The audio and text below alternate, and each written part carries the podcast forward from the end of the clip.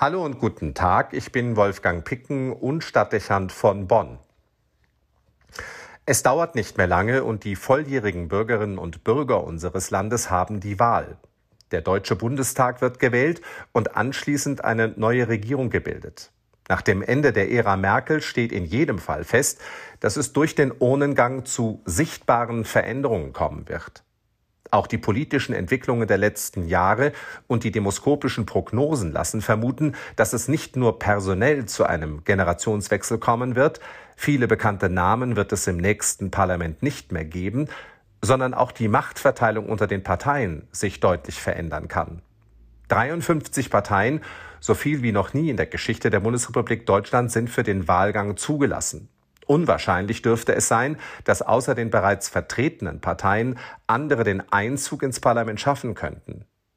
Länger sah es so aus, als könnte es zu einer gravierenden Umverteilung der Sitze kommen. Prognosen haben noch vor Wochen angegeben, die Sozialdemokraten könnten halbiert werden, die CDU deutlich verlieren und Bündnis 90 die Grünen so dazu gewinnen, dass möglich schien, dass sie stärkste Fraktion werden und sogar die Bundesregierung anführen und die Kanzlerin stellen könnten. Doch gegenwärtig gleichen sich die Zahlen dem Niveau der Bundestagswahl von 2017 wieder an. Die Grünen erleben nach der Hochphase eine Talfahrt, sind allerdings immer noch zehn Prozent stärker als im gegenwärtigen Bundestag. Und die Regierungsparteien erholen sich deutlich. Selbst die SPD löst sich aus ihrem Dauertief und liegt bereits wieder bei 15 Prozent und damit nur noch fünf Prozent unter dem letzten Wahlergebnis. Die wissenschaftlichen Vorhersagen machen deutlich, dass noch nichts ausgemacht ist.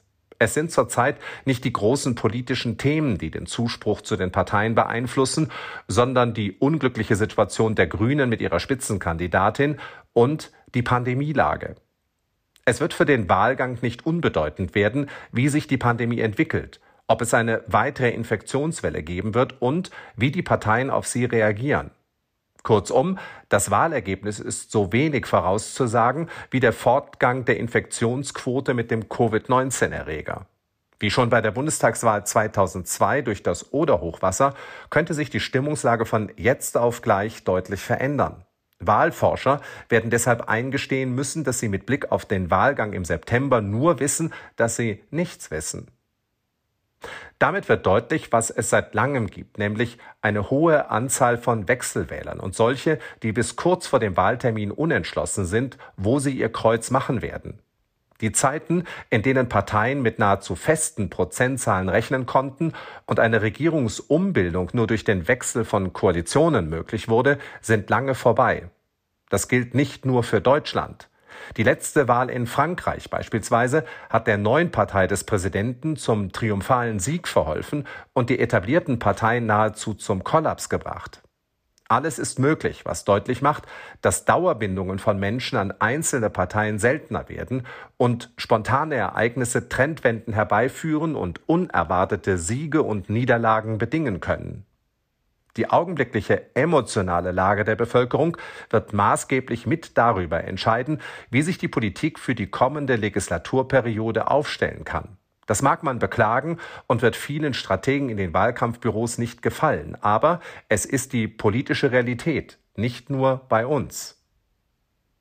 Zweifelsfrei bedeutet das, dass wichtige Sachfragen dabei in den Hintergrund treten könnten und wir einen oberflächlichen Wahlkampf befürchten müssen ob die Grundsätze der Parteien, die den Unterschied zwischen ihnen ausmachen und ihre Wahlprogramme in den kommenden Wochen zum Tragen kommen und in den Wettbewerb treten können, scheint zum gegenwärtigen Zeitpunkt ungewiss. Wahrscheinlicher ist, dass sich die Unterschiede immer mehr verwaschen werden und es schwer werden wird, gegensätzliche Positionen zu hören. Das könnte schnell nur noch auf Linke und AfD zutreffen.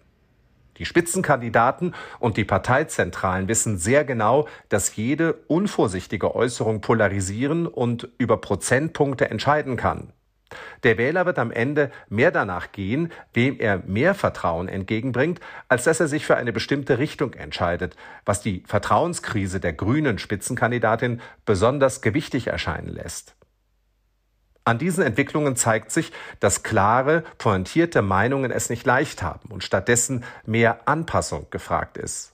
Ob das immer der richtige Weg ist, diese Frage stellt sich kaum. So ist die Realität. Und sie ist nicht neu. Das hat es zu allen Zeiten gegeben. Der Mensch möchte es gerne bequem und schätzt nicht so wenig wie den Widerspruch. Das führt dazu, dass Ideale schnell auf der Strecke bleiben und es an Klarheit, nicht selten auch an Wahrheit mangelt. Entsprechend hören und wählen wir nicht unbedingt das, was nötig ist, sondern das, was als opportun erscheint. Was für den politischen Raum gilt, lässt sich auch auf andere Bereiche zur Anwendung bringen. Schnell werden Mehrheiten zum Maßstab und die Gunst der vielen entscheidet über wahr oder falsch. Ob es für den Staat von Segen ist, wird die Geschichte zeigen. Für die Religion, die an die Wahrheit Gottes gebunden ist, bedeutet es den Untergang.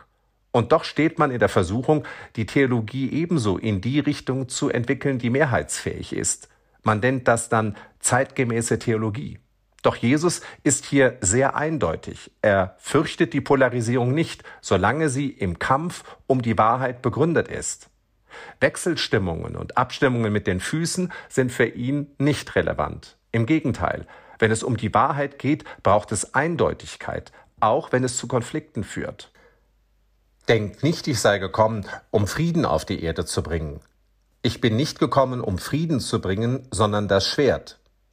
Denn ich bin gekommen, um den Sohn mit seinem Vater zu entzweien und die Tochter mit ihrer Mutter und die Schwiegertochter mit ihrer Schwiegermutter. Und die Hausgenossen eines Menschen werden seine Feinde sein. So sagt er im heutigen Evangelium. Seine Forderung lautet, dein Ja sei ein Ja und dein Nein sei ein Nein. Nimm dein Kreuz auf dich und folge dir nach. Was für den Glauben an Christus verbindlich ist, davon würde man manchem Politiker im Wahlkampf eine Prise mehr wünschen. Auch hier müsste mehr gesagt werden, was gesagt werden muss. Und auch die Bereitschaft, ein Kreuz zu tragen, braucht es in der Politik. Und nicht nur den Instinkt, ein Mandat zu gewinnen. Wolfgang Picken für den Podcast Spitzen aus Kirche und Politik.